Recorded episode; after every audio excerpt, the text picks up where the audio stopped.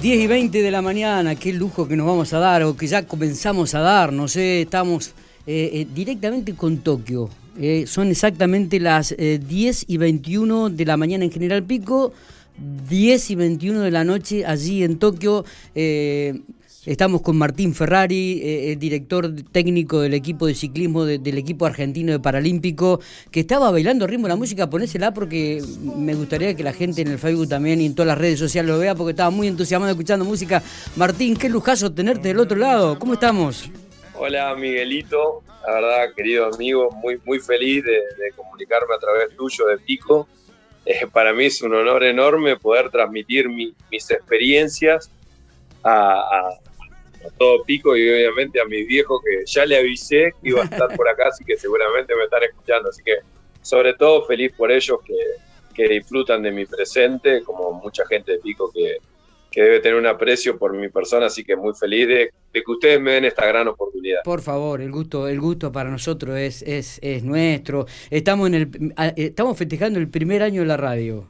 Eh, así, uh, que, así que este, feliz de tenerte y, y, bueno, y tratar de compartir estos minutos con esta experiencia que estás viviendo a la distancia. Eh, hoy teníamos la gran noticia a la mañana tempranito en la madrugada de que Anita Pellitero, otra piquense, dos piquenses en Juegos Paralímpicos, es un orgullo para la provincia de La Pampa, digo, que obtuviera un diploma olímpico, ahí están los mejores atletas del mundo, eh, eh, también es un orgullo muy grande, vamos a ver si hoy no, pero seguramente en el curso de la semana la tendremos también aquí en Infopico a, Anita, como te tenemos hoy a vos, es una alegría enorme y un placer este poder compartir estos minutos. Martín, contame, ¿dónde están ubicados em, con el grupo de la delegación de ciclismo allí en Japón? ¿Cuál es la experiencia que estás viviendo? Bueno, ante todo, eh, felicitaciones para, para Anita, que hoy logró un diploma olímpico en la séptima posición.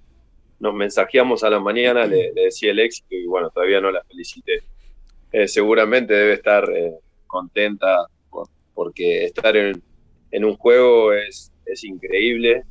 Entonces, nada, debe, debe estar pensando, seguramente eh, tendrá otra competencia, debe estar descansando y focalizando. El 31 corre de vuelta, sí. El 31 no. Bueno, yo, como te decía hace unos días, cuando estábamos entrenando en San Luis, me acuerdo que hablamos, estoy acá muy feliz, este es mi quinto juego, eh, cuatro Paralímpicos, más los Juegos Olímpicos de la Juventud, así que disfrutando al máximo, eh, pero aparte del disfrute, con mucho compromiso, con muchas ganas, y la verdad que empezamos muy bien. Eh, no me quiero desviar de tu pregunta, estamos a 120 kilómetros de Tokio, porque acá está el velódromo, eh, muy cerca del autódromo de Fuji, que, es bastante conocido, el Fuji Speedway, que seguramente, va, seguramente no, mañana vamos a ir para allá porque mañana termina la primera semana, nosotros corremos en velódromo y la segunda semana en ruta, así que mañana nos queda una prueba en, pista que queda en tándem y mañana ya nos vamos para Fuji a la noche. Y es una ciudad eh, muy linda, eh, muy, muy estilo eh, japonés, por lo que yo veía en las películas.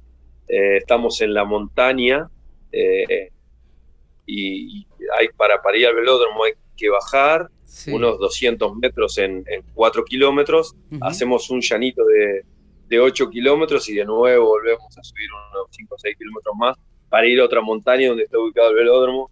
Así que ya el placer de, de hacer ese recorrido es muy lindo porque a través de ese recorrido en la época que estamos viviendo, obviamente de pandemia, que, que estamos en burbuja, que, que, quizás no podemos tener contacto ni, estrechar conversaciones con, en inglés con la gente de Japón, pero sí podemos ver su cultura a través de las vidrieras, a través del paisaje, y mucha gente caminando, ¿no? Como que los ves ahí, así que eh, nada, somos unos afortunados porque eh, no estamos en la villa, no, no, es que no sean afortunados que están en la villa, sino que nosotros estamos en un lugar que es más social y tenemos más contacto eh, con la naturaleza eh, típica de, Japón y también con, con, los habitantes de Japón. Así que nada.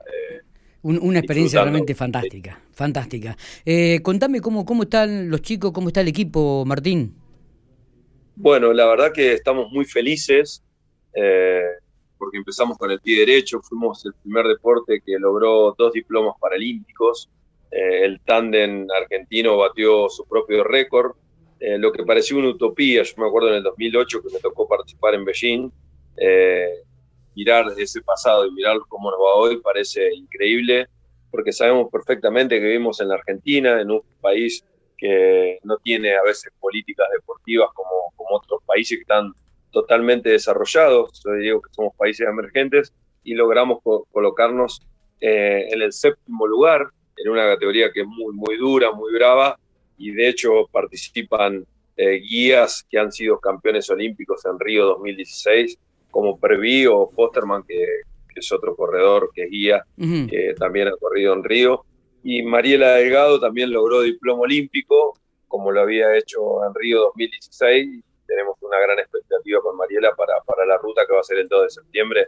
Así que superamos las expectativas que teníamos, eh, no solamente por el séptimo puesto, sino también por el tiempo, porque el ciclismo paralímpico eh, no es, son pruebas de fondo de pistas, sino de marca y tiempo. Entonces, eh, batimos el, bajamos 8 segundos eh, lo que habíamos hecho en el 2020 en Canadá y, es mucho en, este, en este tiempo que pasó, pero aprovechamos enormemente la pandemia para centrarnos, para enfocarnos y entrenar lo mejor posible para la cita olímpica. Está. Eh, Martín, ¿las expectativas de, conseguir alguna medalla en ciclismo para Argentina es, es, es posible?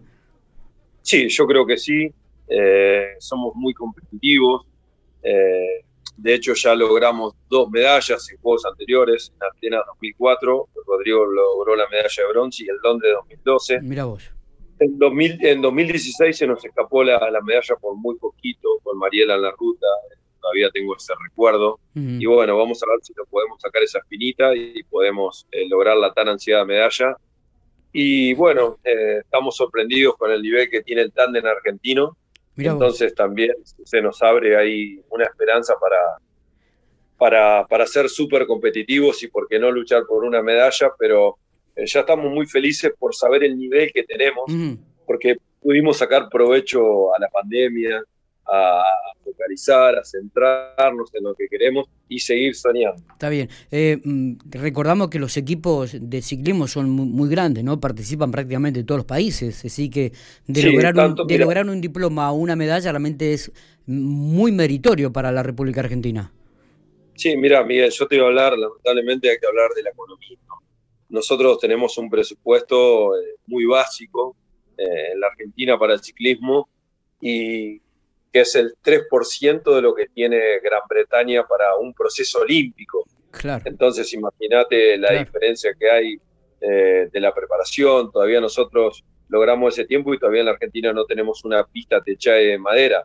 Estas no son excusas, sino marco la diferencia de lo excelente que nos fue. Eh, de poder eh, hacer un concepto de, de lo que hicieron los chicos fue muy grande y la verdad que estamos muy orgullosos de ello. Eh, Martín, yo te dejo, está, se ve que están muy cansados, que ha sido una jornada larga. Eh, ¿Cuál es la rutina? ¿Cuál es la rutina diaria? ¿Cuál, cuál cómo, ¿A qué hora se levantan? ¿A qué hora almuerzan? ¿Cómo, cómo se manejan? ¿Los mismos horarios que en Argentina o, algunos horarios diferentes? No, eh, a, ver, todos los días me levanto a cinco y media, seis de la mañana, pero no por necesidad, sino porque ya se me hizo un hábito los dos primeros días no podía dormir por el cambio de horario, obviamente, claro. dos y media, y media. Y también hoy con, con, el WhatsApp, con las redes sociales, uno está muy, muy pendiente de, de, la Argentina, entonces como que se da vuelta, pero ahora ya enganchamos bien el horario y nos acostamos tipo 10, 11 de la noche. Ya, ya están por dormir. Sí, no, ya los chicos están acá escuchando atentamente la nota, escuchándola, eh, pero no, muy bien, dormimos 7, 8 horas por día, nos levantamos, eh, vamos a desayunar acá a 70, 80 metros que está el comedor, donde compartimos todos los países. Después nos vamos al velódromo, que hay transporte cada media hora, o yo por lo general voy en bicicleta, voy y vengo en bicicleta, aprovecho eh, para también eh, distraerme y calmar mi ansiedad. Después damos la pista y algunos se vuelven en bicicleta o en bus y después pasa el día la verdad que estas dos semanas que hace que estoy acá se me pasó muy rápido porque lo estamos disfrutando. Me imagino. Y bueno, cuando los resultados acompañan se hace mucho más corto. Seguramente. Querido amigo, un abrazo a la distancia, muchos éxitos. Nos vamos a estar eh, hablando seguramente cuando esto termine para hacer una evaluación este, lo mejor para vos. Sos un orgullo de la provincia de La Pampa juntamente con Anita Pellitero. Abrazo grande y que se den los resultados. Nada más, Martín. Bueno, Miguel, la verdad que, como te dije, para mí es un placer. Eh, siento eh, el apoyo constante, bueno, aparte de que somos amigos, de mostrar lo que hacemos. Y un saludo muy afectuoso a mi papá y mi mamá, que como te dije, eh, seguramente te están escuchando, nos están escuchando y están muy orgullosos de todo lo que, de lo que vengo haciendo, como también a mi hermana y a la familia. Así que un beso grande y a todos mis amigos y amigas de Pico. Y como siempre, al albirrojo, papá, a Costa Brava. bueno, bueno, bueno, hacemos un paréntesis ahí. bueno, obviamente. Anita, yo le, yo le pregunté una cosa. Digo, Anita, ¿de qué cuadros son? Y no tiene empatía mucho por los clubes. Entonces, eh, le digo, bueno, Anita, entonces somos dos costeros en Tokio. Ese, que duela. Mucha gente de cuenta que nos está escuchando seguramente debe estar sintiéndose orgullosa. Martíncho, abrazo grande, querido amigo, muchos éxitos. abrazo. Gracias, saludos a todos.